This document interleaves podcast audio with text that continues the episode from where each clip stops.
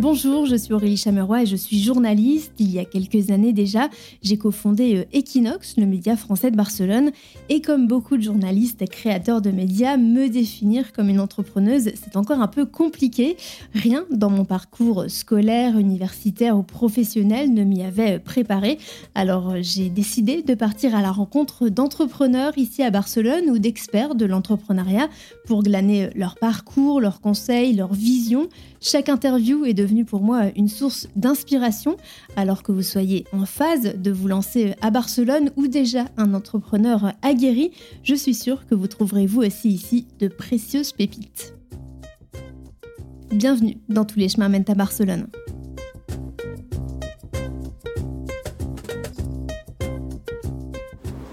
Alors, je vais tester ton micro, si tu peux me dire ce que tu as mangé ce matin. Euh, Qu'est-ce que j'ai mangé ce matin? Des tartines, confiture de fraises, des sardines euh, grillées. non, mais je connais des gens qui mangent des sardines euh, le matin. Les 50 000 Français de Barcelone sont plus qu'une niche, c'est un vrai marché. Nous en avions déjà parlé dans notre épisode 38 avec Alicia M qui a créé une école de couture en français à Barcelone. Mon invité du jour, Nicolas Seignol, est conseiller en gestion de patrimoine pour les expats. Son défi, arriver à trouver et toucher les Français de la ville et leur faire comprendre l'importance de faire appel à un professionnel indépendant pour mettre en place une démarche stratégique de développement et gestion de son patrimoine, et ce sans que cela soit forcément réservé aux plus fortunés. Nicolas, bonjour.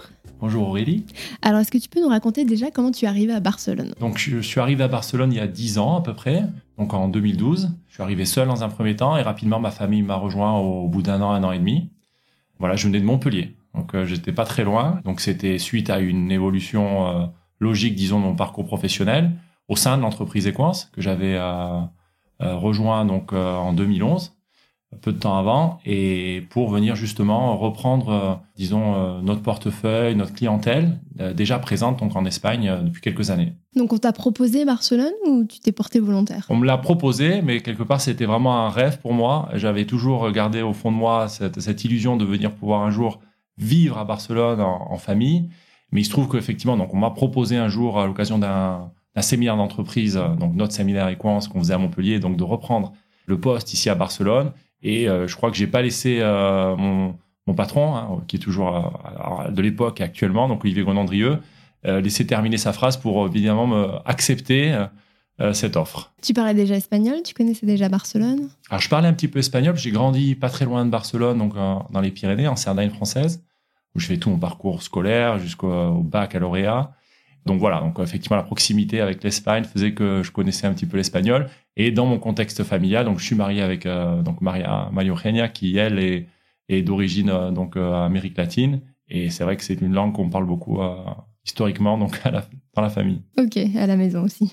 Alors comment tu as développé ton ta clientèle en arrivant? Donc il y avait déjà quelqu'un qui s'occupait du portefeuille Equance, comment ça s'est passé? Alors, ça s'est passé euh, tout naturellement. Disons que le métier qu'on exerce, c'est que j'exerçais en France hein, pour le compte d'Equance, pour des profils, disons, résidents français, c'est quelque part c'est le même hein, que celui que je m'apprêtais donc avant de venir à Barcelone à, faire ici avec donc la communauté française. Si ce n'est que bien sûr il y a des particularités, euh, euh certaines niches, certaines règles spécifiques donc qui les concernent à eux seuls. Donc tout naturellement, puisque encore une fois c'était le même métier. Et après donc on avait déjà une base de clientèle qui était présente ici. Donc ça a été partir à leur rencontre chaque client, c'est toujours la même, euh, enfin le même process, c'est-à-dire vraiment essayer de connaître au maximum euh, la personne qu'on a en face de soi, euh, que ce soit pas que des données financières, hein, il y a les données extra-financières, familiales, l'environnement, donc régime matrimonial, la constitution du foyer avec voilà le nombre des enfants, l'âge des enfants, c'est des données qui sont vraiment très très importantes, presque aussi importantes que les données financières. Et à partir de là, euh, dès lors qu'on a une connaissance vraiment euh, complète, profonde de, l'environnement familial, euh, alors bien sûr, hein, patrimonial, financier de chacun, à ce moment-là, on va pouvoir donc être amené à faire un, à prodiguer un conseil qui sera le plus pertinent possible par rapport aux objectifs qui nous auront été mis sur la table. Comment tu as trouvé ces expats? Comme tu dis, on est allé à leur rencontre. Comment tu as fait concrètement? Bon, la communauté française, elle est très importante, je crois, à Barcelone. Hein. C'est la deuxième peut-être communauté, euh, non, ou troisième communauté la plus représentative, non? À l'étranger? Des, des- Ah oui, euh, des étrangers euh, en Catalogne, en Barcelone, oui, exact. Oui, oui. Donc euh, voilà, donc déjà on est quand même euh, voilà, euh, c'est présent les Français et c'est vrai que bon, euh, au travers d'événements euh, bah, que vous Equinox organisez, que d'autres associations, associations françaises telles que c'est vrai que naturellement on se tourne vers la, la chambre de commerce française de Barcelone, dont je suis membre historique et, et très content de, de participer régulièrement à leurs activités. D'accord. Voilà, donc euh, il y a différentes euh, associations, il y en a d'autres, je sais pas là, bon, on pourrait les citer, mais bon, il y en a, il y en a quand même déjà beaucoup. Donc, Mm. euh, c'est vrai qu'on se regroupe, on, on apprend donc à se connaître, à partager nos expériences et, et voilà. Et donc, ça, c'est des choses qui viennent assez naturellement puisque nous, on traite de sujets qui peuvent paraître un peu élitistes, c'est vrai, hein, gestion de patrimoine. Et si on pouvait, à la fin de ce podcast, finalement, euh, casser un peu ce mythe, moi, je serais très content parce qu'on se rend compte qu'on s'adresse à beaucoup, beaucoup de profils. Pas besoin d'être, euh, comme je disais dans un- une autre émission, être multimillionnaire pour avoir Mm. affaire à nous. Je pense qu'on a un rôle utile à jouer pour tout le monde, finalement. Je pense que quelque part, tout le monde a ces problématiques-là à un moment donné et on est là pour, euh, pour y répondre. J'allais dire, ce sont des rencontres un peu de la vie de tous les jours, euh, des recommandations énormément de nos clients. Donc ça, je les remercie pour leur confiance, hein, qui s'acquièrent pas comme ça du jour au lendemain. Donc, mais c'est ça finalement que je valorise beaucoup dans ce métier-là, c'est cette relation de confiance qui, encore une fois, n'est pas là dès les premières, euh, les premiers instants, mais qui se construit, euh, qui s'acquiert, voilà, qui se mérite. Hein, voilà, on est, euh, on est vraiment face à nos, clients en permanence. Hein. Le service, c'est normal. On est là pour vraiment répondre à leurs demandes. Donc voilà. Donc je dirais c'est ça se développe un petit peu euh, tout seul. Hein, et bien sûr beaucoup de travail. Les ingrédients, c'est simple, c'est beaucoup de Mm. travail, beaucoup de présence, beaucoup de beaucoup de veille puisque c'est un environnement qui, disons nous, ce qui nous concerne, fiscal, financier, qui bouge énormément. Donc voilà. Donc beaucoup d'événements physiques, du coup. Oui, événements physiques, via des conférences informatives, via euh, bon des webinaires qu'évidemment on, on propose régulièrement euh, à nos clients, à nos prospects, à ceux qui, qui, qui s'intéressent donc à ces métiers-là. Mhm. Euh, moi, j'aime beaucoup le format effectivement conférence. On a toujours historiquement, bien sûr, euh, il y a eu une pause hein, naturelle pendant l'épisode Covid. Oui, pour tout le Euh, monde. ouais. Euh, Je crois que la dernière conférence qu'on avait animée dans le cadre de la chambre de commerce, euh, et euh, ça remontait donc à février 2020. Donc après, tout s'est arrêté hein, pendant pendant le Covid, et on est très content de pouvoir euh, revenir euh, donc le 1er février 2023 Ok. euh, proposer donc un autre événement euh, co-organisé avec la Chambre de commerce euh, française de Barcelone, qui se tiendra donc à l'hôtel Casa Fuster. Donc on communiquera bien sûr sur cet événement. On sera ravis de, de pouvoir accueillir euh, plus de personnes possible pour euh, voilà essayer d'apporter. L'objectif c'est vraiment d'apporter de l'information avant toute chose, Mm. l'information qui est bien entendu ciblée par rapport à, à nos centres d'intérêt, à nos particularités, nous Français de l'étranger, plus spécifiquement Français de Barcelone. Donc voilà, donc ça ce sont des événements qui nous permettent effectivement d'être au plus près de la communauté française, toujours dans une optique de venir apporter de l'information. On a traité différents sujets auparavant. hein. Euh, Il n'y a pas que le placement lui-même, il y a aussi des thématiques périphériques, mais tout aussi importantes, comme par exemple la protection du conjoint. hein. on voit là, dans la, co- la composition de- des couples euh, français, donc parfois il y en a un des deux qui doit faire un- une mettre en pause, disons, euh, sa carrière professionnelle au, Mm. pour que l'autre puisse euh, voilà poursuivre et s'épanouir. Donc on est là pour répondre vraiment des sujets de la retraite. Donc c'est très varié, il y a beaucoup de thématiques. hein. Donc c'est pour ça qu'on aime bien au moins une fois par an venir traiter un sujet un peu en profondeur. On n'hésite pas à faire venir des experts aussi avec qui on travaille pour apporter vraiment la technique sur des sujets très précis. Tu parles du conjoint, de la retraite. Est-ce qu'il y a d'autres spécificités des expats euh, qu'au fil des années euh, tu as développées ou euh, auxquelles tu t'es plus intéressé Alors il y a des choses effectivement. Je pense que presque toutes les semaines, je, je me retrouve finalement avec des personnes qui ignorent certaines choses qui sont, à mon sens, fondamentales. Et là, on voit bien, toute, disons, toute l'envergure de notre, notre domaine d'intervention, un peu comme l'image d'un médecin généraliste. hein. Mm. Ou par exemple, si, voilà, on va prendre l'exemple d'aspect civil. Donc, on ignore souvent les impacts civils sur sur un couple marié. Hein, disons, prenons l'exemple quelqu'un qui s'est d'un couple qui s'est marié en France, qui vient vivre en Espagne sans contrat et qui, passé donc euh, 10 ans de, de résidence en Espagne, va voir de façon automatique et sans aucune action donc euh, voilà, menée, donc voir son régime matrimonial mu- muter euh, au profit donc du régime matrimonial en vigueur ici en Catalogne. Donc, des- ça s'appelle la la mutabilité automatique du régime matrimonial. D'accord. Et ça, c'est des choses, voilà, je prends cet exemple-là parce Et que ça, c'est ça assez- consiste en quoi? Si tu veux, c'est, on va se retrouver euh, contre sa volonté, uni avec son conjoint, sous un autre régime qui est celui qu'on avait euh, avant de quitter la France. Et ça, c'est des choses qui, donc, euh, très, très importantes, puisque quand est-ce qu'on se rend compte finalement qu'on va avoir un régime matrimonial qui a évolué euh, euh, sans que personne ne nous ait prévenu, sans qu'on reçoive un mail, une information, voilà. Eh bien, on se rend compte, euh, on, réalise ça quand il y a une, donc une scission du régime matrimonial, donc soit par divorce ou bien alors un décès. C'est là qu'on se rend compte finalement que voilà, il y a eu une évolution. Donc tous ces sujets-là, voilà, donc ça c'est un sujet d'ordre civil pur. Nous, évidemment, on est sensibilisé là-dessus parce que 80% de notre clientèle est présente à l'étranger. On est là pour venir apporter euh, cette information-là, formaliser des choses qui auraient à formaliser avec des notaires français ou présents ici à Barcelone pour justement venir anticiper ces, ces déconvenus, si on peut dire, parce que honnêtement, quand on choisit quelque chose, quand on s'unit avec son conjoint, c'est pas pour derrière ça il y a une volonté.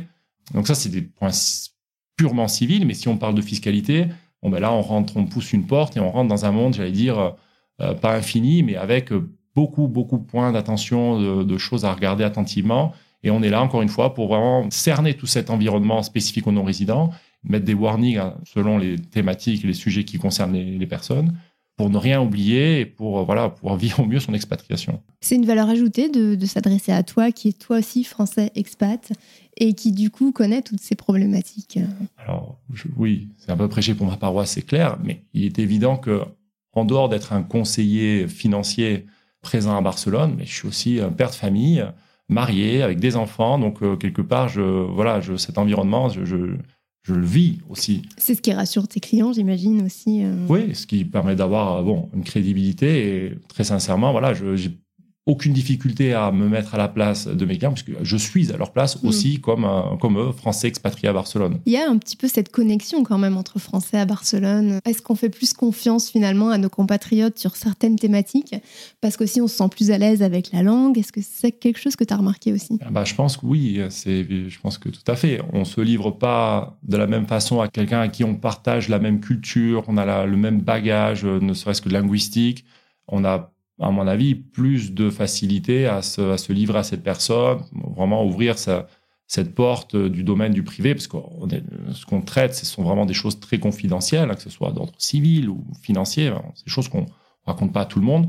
Donc ça, ça facilite, ça facilite énormément. Après, moi, ce que je vois aussi, qui me paraît tout à fait cohérent de la part de donc, nos clients investisseurs qui nous choisissent à nous pour les accompagner, c'est aussi tout l'aspect réglementaire. Nous, on travaille, donc on a, on a quatre métiers. Hein on a quatre agréments pour pouvoir effectivement exercer nos métiers, hein, que ce soit conscient d'investissement, en courtage d'assurance, crédit et également tout ce qui est l'activité donc euh, immobilière. Euh, c'est vrai qu'on est sur une base réglementaire décrite par euh, notre régulateur, euh, l'AMF, l'autorité des marchés financiers. Et ça, je pense que, en plus de ce qu'on a dit juste avant, on partage la même culture, la même langue, voilà, mm. on est un peu pareil, on se ressent finalement. Et c'est vrai que ça, je pense que c'est important aussi de savoir sur, d'un point de vue réglementaire, qu'est-ce qui va nous unir, nous professionnels, avec notre clientèle qu'on accompagne.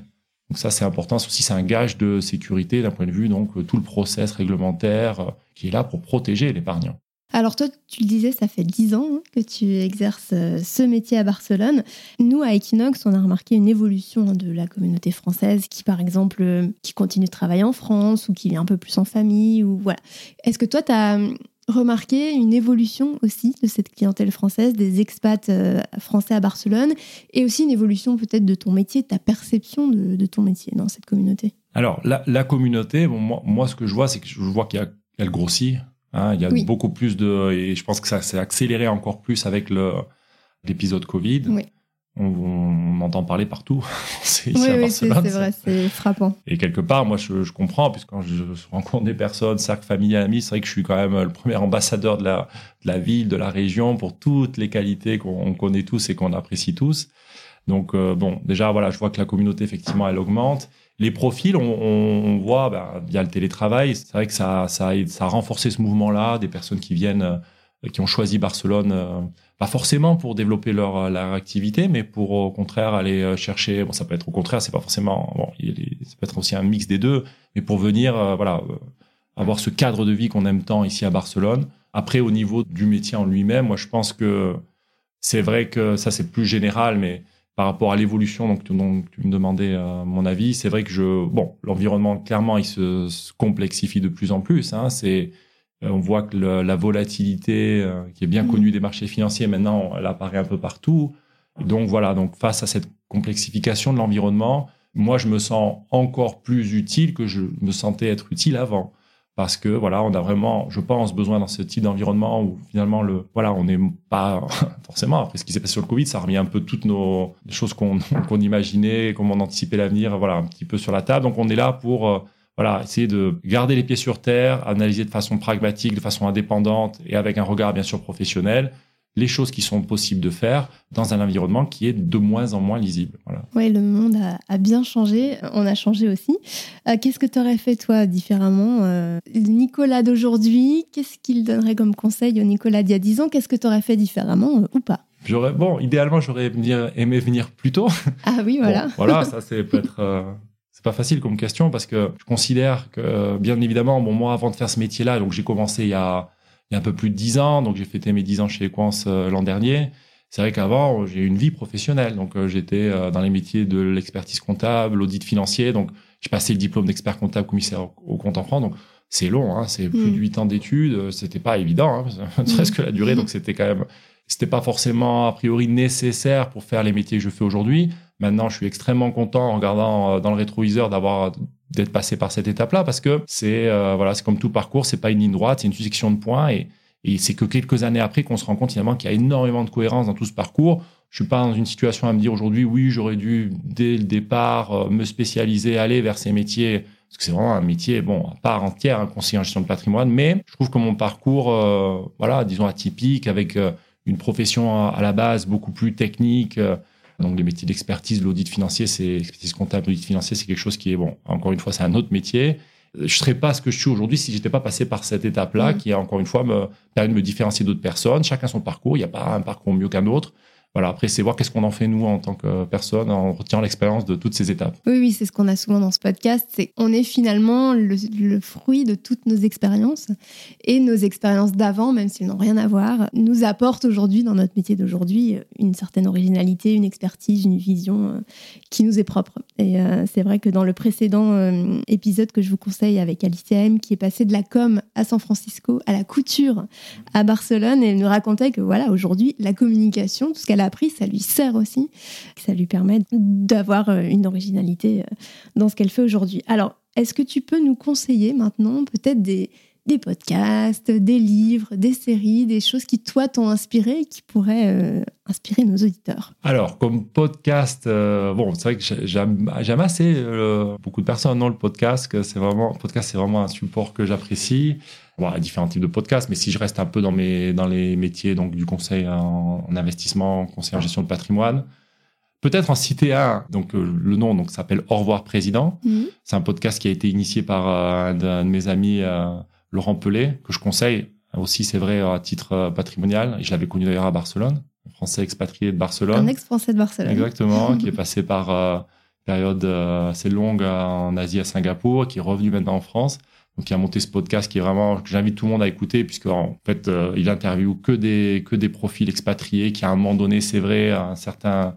un terme de un certain moment de leur carrière ont souhaité euh, bon se poser des questions plus un peu plus existentielles et faire le point sur euh, voilà une partie de leur vie et me regarder devant et qu'est-ce qu'ils avaient envie de faire vraiment qu'est-ce qu'ils ce travail cette recherche sur cette quête de sens. Donc ça c'est un podcast que j'aime beaucoup dans lequel j'ai participé d'ailleurs sur un hors-série sur la finance Bon, après, plus spécifiquement, vous avez un podcast comme La Martingale, qui, que j'aime beaucoup aussi, qui décortique euh, certaines solutions avec euh, des experts euh, très haut niveau. Moi, je m'intéresse beaucoup à l'économie en général, donc j'ai des émissions financières, économiques ou dédiées sur le patrimoine, sur certaines radios françaises. Moi, c'est vrai que j'en suis assez friand, j'aime beaucoup. Donc ça, c'est pour les, les podcasts. Bon, après, il y a beaucoup d'autres sites qui sont spécialisés. Après, notre métier, c'est aussi beaucoup de bon sens. Donc c'est pour ça que J'hésite pas, enfin, personnellement, bien sûr, c'est une obligation professionnelle dans le cadre de, euh, de ma veille, mais c'est vrai à m'intéresser à tous les sujets d'économie parce que quand on investit, l'acte d'investir, c'est finalement voilà, comprendre un besoin, essayer de voir quelles vont être les évolutions, identifier les zones de risque parce qu'il y en aura toujours. Donc voilà, donc ça, en étant informé finalement sur le monde actuel, sur comment les choses évoluent, selon les secteurs. C'est infini, bien sûr, mais bon, à un moment donné, il faut, être, faut faire le tri, il faut être sélectif. Mais c'est vrai que ça permet, c'est important si on veut vraiment se former pour être à même d'appréhender, ne serait-ce de comprendre bien les, quels sont les risques, les avantages, c'est d'aller chercher l'information. Euh, parce qu'au final, on parle de choses qui sont, disons, très concrètes, très compréhensibles. Et si ça l'est pas, faut vite partir, faut pas le faire. voilà. Continuer euh, d'apprendre en tout cas. Merci beaucoup Nicolas d'avoir répondu à nos questions. Merci beaucoup à toi Aurélie. Nous sommes tous le fruit de nos expériences et de nos rencontres. Je crois que j'avais déjà dit ça à la fin d'un autre épisode. Retrouvez le profil LinkedIn de Nicolas Seignol et tous les liens évoqués dans cette conversation sur la page dédiée à cet épisode sur equinoxmagazine.fr, rubrique podcast. Et puis si vous aimez les chemins, n'hésitez pas à en parler autour de vous.